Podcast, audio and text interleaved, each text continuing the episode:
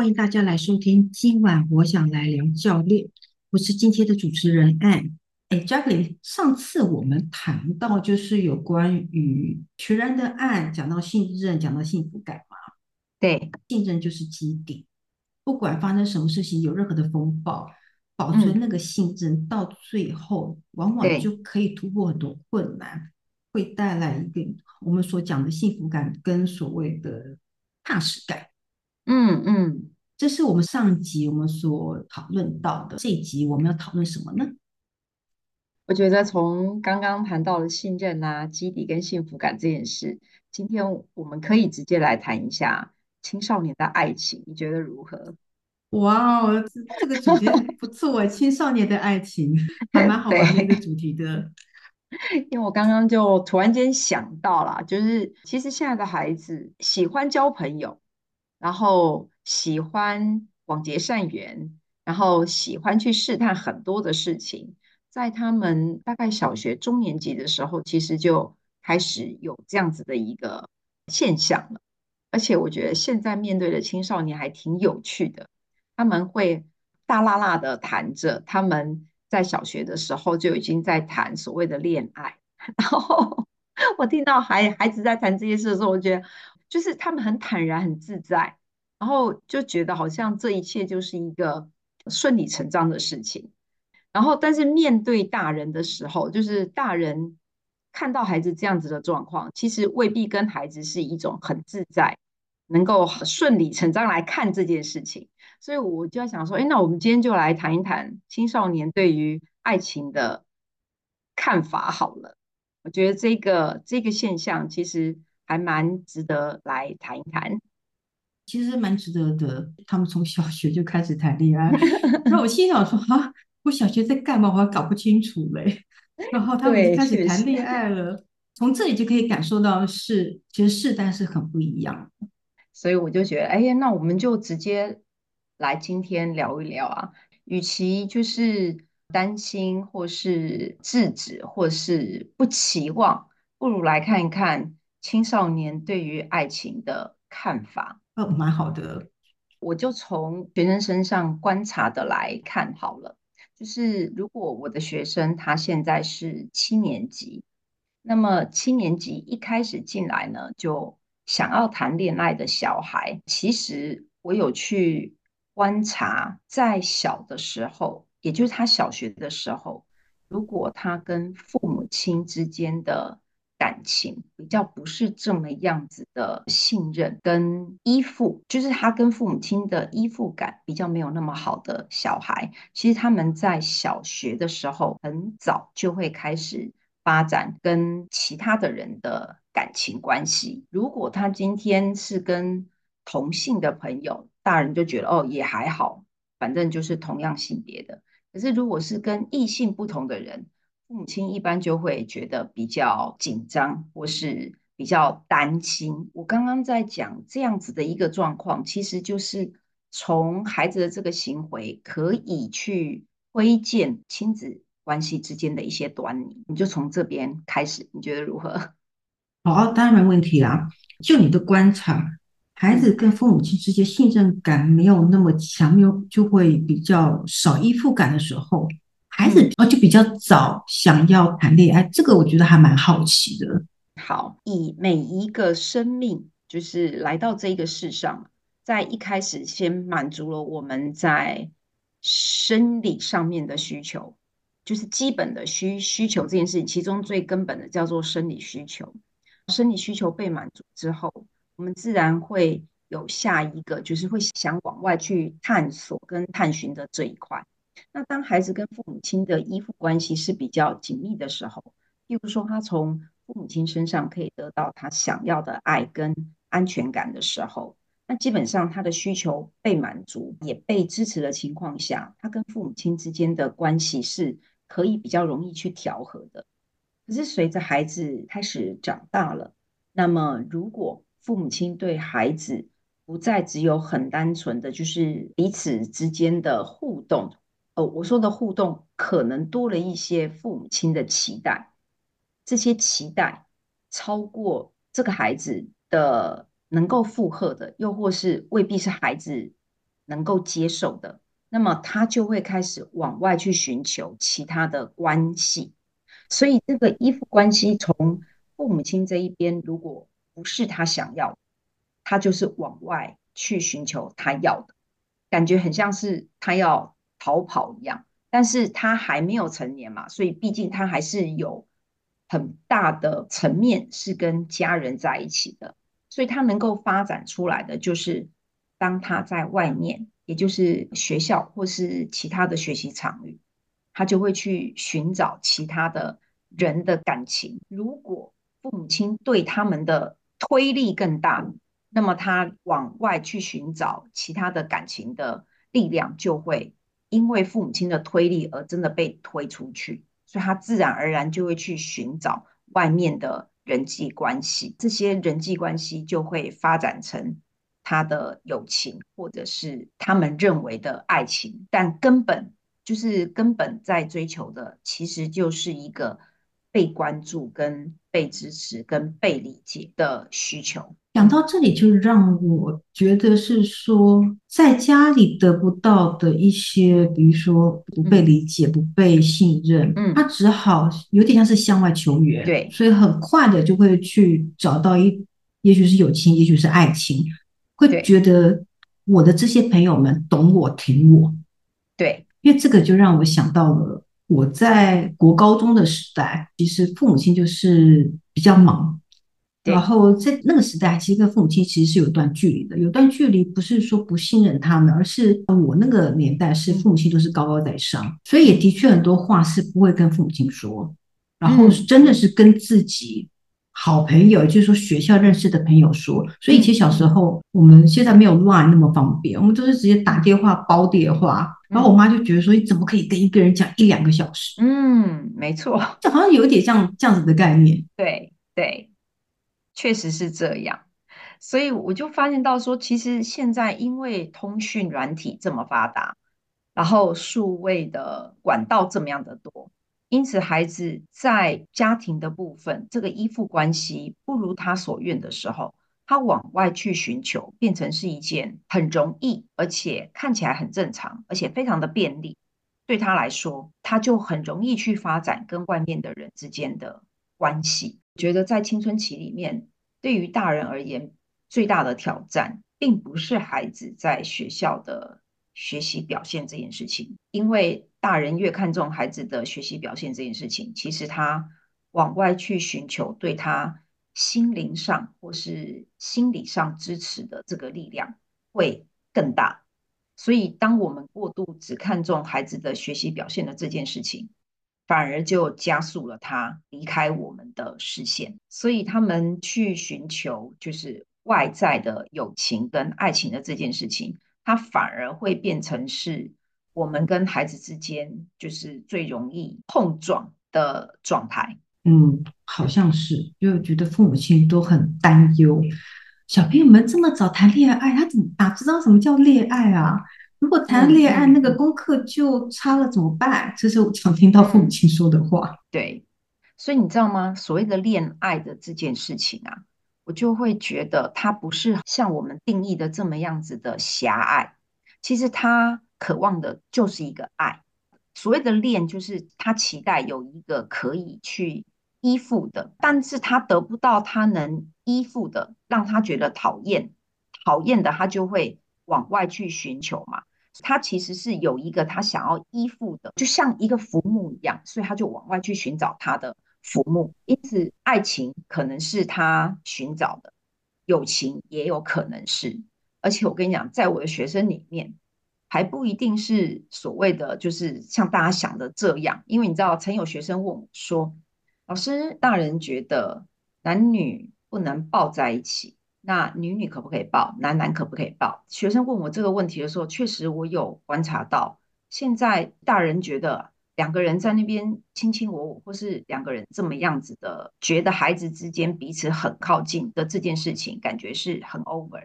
可是你知道吗？我被学生问过了，就是那女女抱可不可以？男男抱可不可以？然后我跟你讲，确实哦，我真的有看到，就是女生跟女生。男生跟男男生也确实就是非常的亲密啊！刚刚用“亲密”这一个词一点都不夸张啊！因为他们就觉得，如果我今天跟异性这么样的亲密，我会被别人制止；可是我跟同性似乎就比较不会一直去被注意。所以我刚刚讲的这个，就是你知道吗？他们会在对大人的这个言行的观察里面，做出符合他自己心中想要的那个行动。因此，我们认为的爱情可能还停留在异性恋，可是，在现在的孩子，他们不认为是不同性别、同个性别的为什么不行？嗯，所以这样子的一个发展，就是至少我的观察里，它已经变成是一种各取所需。因此，我们怎么看待青少年的爱情的这件事情，是我觉得很值得我们自己大人去重新思考的。嗯。的确是以我的观念来讲，拥抱不见得不好。拥抱在西方没有太多的一些遐想，爱情对，对现在的孩子们来讲，也不是我们所想象那种遐想。嗯嗯嗯，没错没错。现在孩子们对于爱情反而是更宽广了。所以我觉得我们重新去看，就是当我们看到孩子在谈爱情这件事的时候，不是直接出现一个讯息说。他们这样做不对，不是他们不应该这样。当我们看到孩子在渴望爱情的这件事情，或是渴望感情的这件事情，我们反而要去思考，对于感情的渴望为什么这么样子的强烈？也就是，其实父母亲不用看表面，嗯，反而是探索一下这孩子内心深处在想什么。对，因为我自己真的有发现到，就是跟父母亲的情感越冲撞，或是我刚刚讲的冲撞，是直接正面对决，这是一种；另外一种是跟父母亲之间的感情非常的疏离，或者是他们是同住在一个屋檐下，但是彼此的状态，我说的彼此的状态是在这个屋檐下的每一个人，他们彼此的状态并没有融合交流在一起，这些状态都会让孩子想要去寻找让他觉得稳定跟安全的。所以，当我们看到孩子谈恋爱的这件事情，直接去指责他或是制止他的这件事情，会加剧他更确定他一定要去做这件事。因为当我们有制止或是指责或者是抗拒的行动出来的时候，就是如我刚说的，我们等于把他推到另外一个人那边去。对于爱情这件事情，其实可以有更多元的反应模式。而不要落入了就是过往我们那种姿态比较高的那个行为模式，就是孩子们会为了反对而反对。对，当我们看到好了，我觉得我很常做的一个回应就是：哇哦，兄弟了不起哦！然后他会愣一下啊，老师，你刚刚的反应是我说啊，就是很了不起啊。然后他就说啊，这样招很很了不起。我就跟他说，对呀。你跟什么样的人都能交朋友，这不是很了不起吗？然后你知道吗？他反而因为我的这一句话，他就松了一口气。因为我跟他说，你跟什么样的人都很能交朋友，很了不起。其实他本来可能以为我会做出怎样子的反应，或是逼问的反应，但我的反应却是跟他说，我觉得你很了不起，因为你跟什么样的人都可以交朋友。然后他会因为我的这个反应，他就会很好奇。老师，你为什么会这样子说？我可能会先自我示弱，我就跟他说：“哎呀，像我这个人就很 picky，我交朋友就很难，因为我对于自己交友都有一个坚持。可是我翻到你什么样的人你都可以，我觉得你蛮厉害。哎呀，说说看你怎么做到这件事的？那你看到这样的一个互动，因为我的反应模式跟他过往所面对的大人是不一样，他反而会开始跟我去吐露。”其实他是怎么样的？所谓的爱情这件事情，就不会是好像让双方觉得非常的紧绷，反而他就会开始跟我诉说他内在的渴望。哦，这样子很棒诶，就是不但没有把孩子推出去，反而把孩子拉回来了。所谓的拉回来，不是说让他不要谈恋爱，不是，而是透过刚刚讲的，哎，兄弟厉害，这是某种程度的称赞。对，然后。嗯让他对于这个老师就更多的信任感，他更愿意跟你去谈他的爱情观，他目前的交友的状况或状态，这样子的一种沟通方式。假设有一天能有一些比较激烈一些行动等等的话，或者是过于沮丧，反而你是最先知道的。真的，万一孩子要做什么傻事的话，还真的可以防范。嗯，没错，他一定会第一个先想到有一个人其实是支持他的。我刚刚讲到这个时候，嗯，我突然想到多年前曾经遇过的一群孩子，我并不是他们的班导师，我只有教他们国文。而且是在学校的最后一年，我跟那一个班级的那个互动呢，其实一开始我觉得还蛮痛苦，因为他们是一个很沉闷的一个班级，不喜欢说话。一般到了九年级，不太喜欢说话，大概就是要么就是累了，不然就是懒得理你，再来就是我看你能怎么样。所以其实面对九年级的小孩，就是一开始要跟他们融入。就不是一件很容易的事情，但是我那时候就是保持自己的热情的状态，我就想说没关系啊，他们不回应就回应，如果他们愿意回应，觉得都可以一一击破个人的心防。我那时候想法就是这样。然后我特别想到有一个班级的某一个孩子，那一个孩子是班上的班长，一个很有领导力的人。这个男孩子在所有的师长的眼中就是。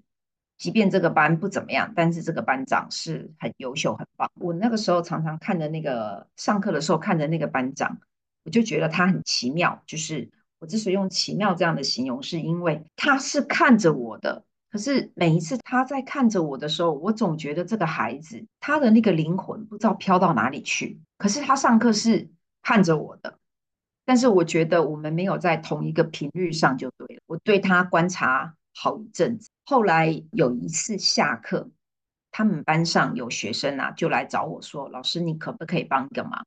我就问他们是什么事，然后他们就跟我说：“是班长跟我们班一个女生，两个人的感情非常的好，好到呢实在是太夸张了。”我就说：“呃，怎么样了？”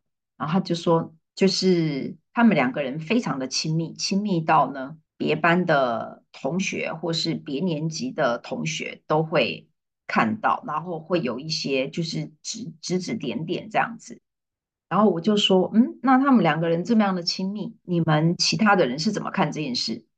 然后他就说，呃，我们都不好意思打扰。我说，哇哦，你们不好意思打扰，那不就是默许了吗？然后他们就说，呃，对，差不多是这样。然后我就说，那你们班导师知道这件事吗？然后他就说，不是可以不要让我们班导师知道吗？我说，哈。不要让你们班导师知道，可是这是嗯，你们班导师在班级经营上，他可能需要去处理的一些事诶。然后他们就跟我说：“老师，我们知道，如果我们班导师知道之后会发生什么样的事，可是我们觉得那个处理未必能够让这件事情好好的落幕，所以我们想要请你帮这个忙，看看可不可以。”我就说。如果你们这么样子讲，我也不知道我的忙可以帮到什么程度。我就说，可是你们来跟我讲了，所以我如果处理的话，他们两位会不会知道是你们来跟我说的？然后就说没关系，全班都知道。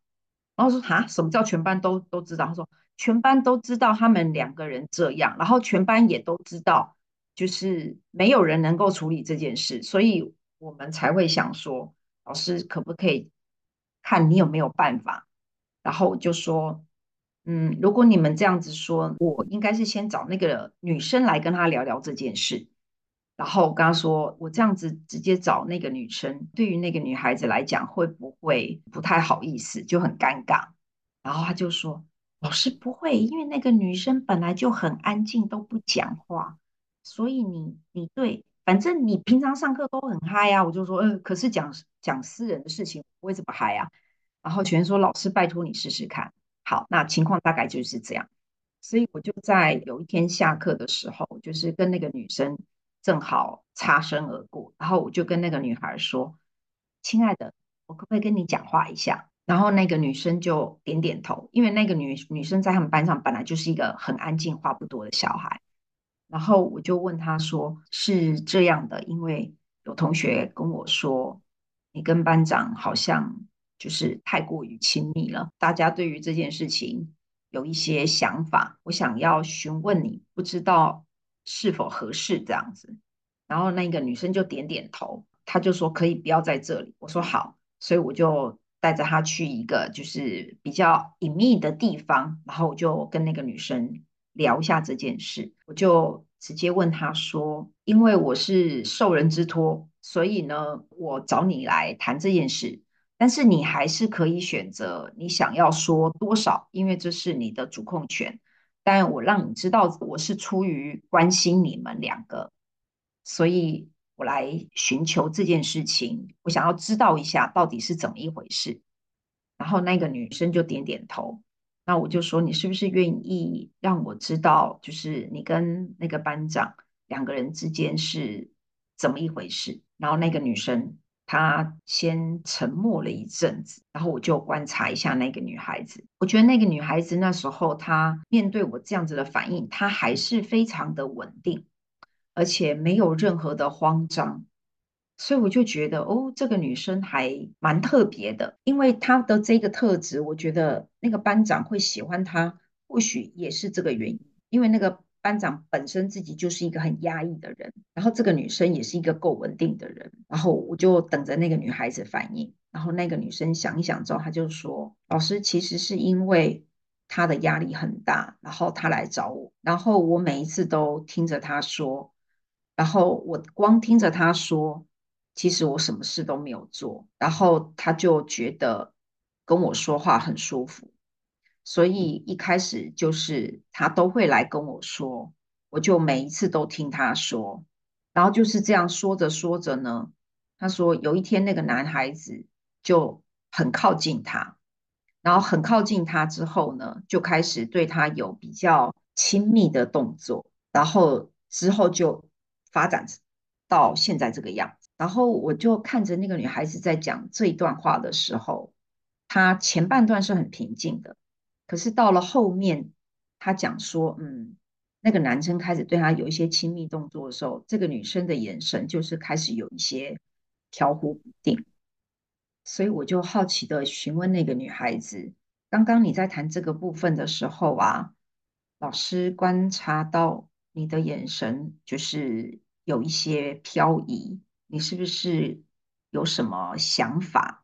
但是你没有跟这个男孩子说，然后他就跟我说，他其实是不知道怎么拒绝，他也不知道怎么回应。那因为他没有拒绝，然后他也没有回应，所以这个男生就以为他接受了，因此就。越来越夸张，就是有很亲密的举动这样子。然后我就问他说：“如果他一而再、再而三的不断的越过这个界限，那你怎么办？”然后他就回我说：“我本来想说毕业的时候应该就好了吧。”然后我就跟他说：“可是离毕业还有半年左右诶。”然后他就说他其实也不晓得怎么办。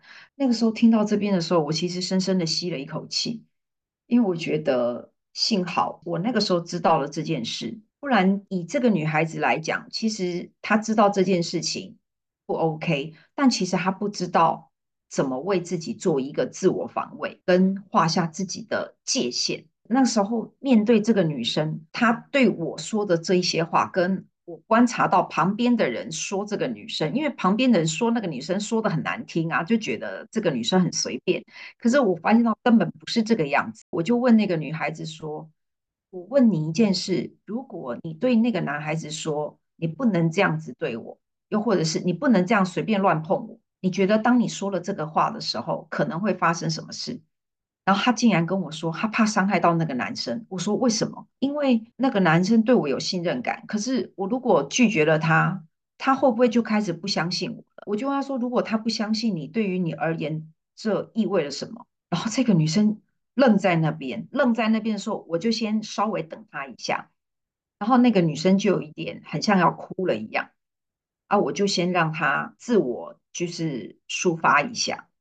然后他就跟我说，因为他都没什么朋友，那这个男孩子一直跟他讲一些什么什么事，所以他好不容易觉得他有一个朋友是可以交的，因此他觉得如果他今天拒绝了这个人，会不会他连这个朋友都没了？我就看着这个女孩子，我就吸了一口气，我就跟他说：“嗯，我看到你的渴望，我也看到你的纠结，但是你现在正处在一个边缘。我说这个边缘，以我如果是你的。”父母亲，我会很担心。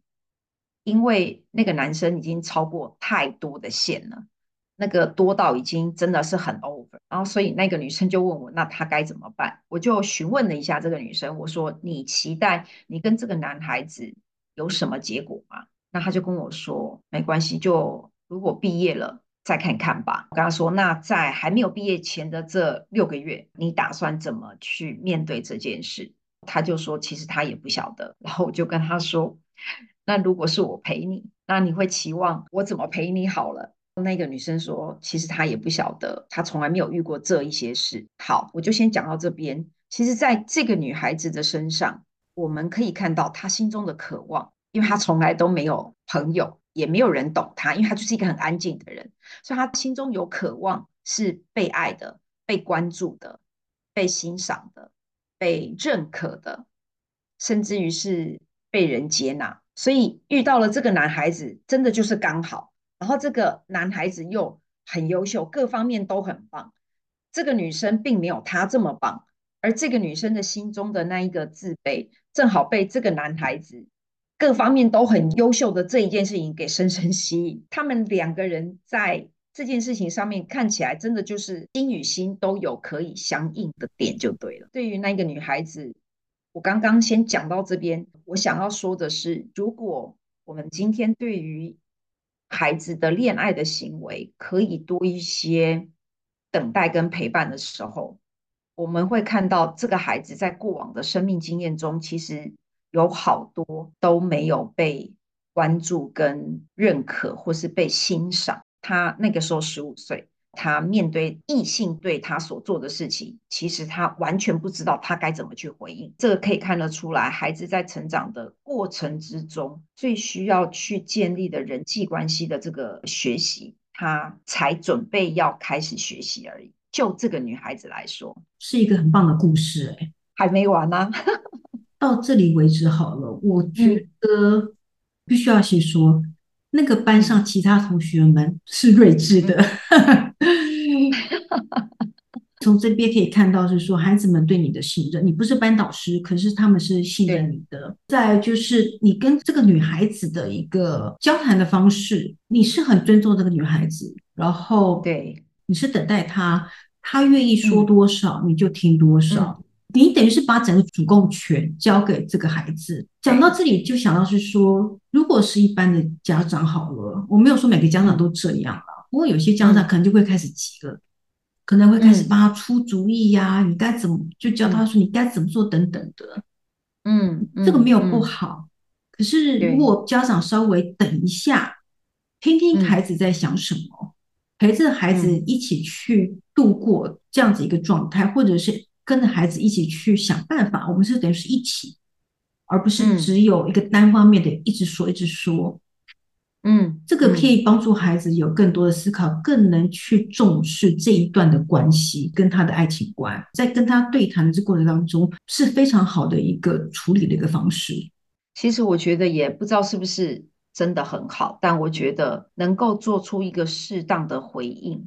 然后让那个孩子有一些觉察跟发现这件事情，我觉得还蛮珍贵的。因为以女孩子来讲，你看前一阵子那个 Me Too 的事件，其实很多的女孩子在面对这样子的状况的当下，如果她心智能力不够强壮、强大的时候，她真的会不知道怎么回应，或者是无力反抗，或者是整个人会呆愣在那边。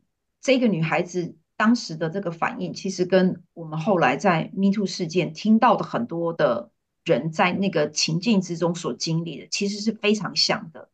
所以我觉得这个女生如果那个时候没有因为旁边的同学讲这件事情，我觉得她不知道什么时候会变成一个 Me Too 事件的受害者，真的不知道。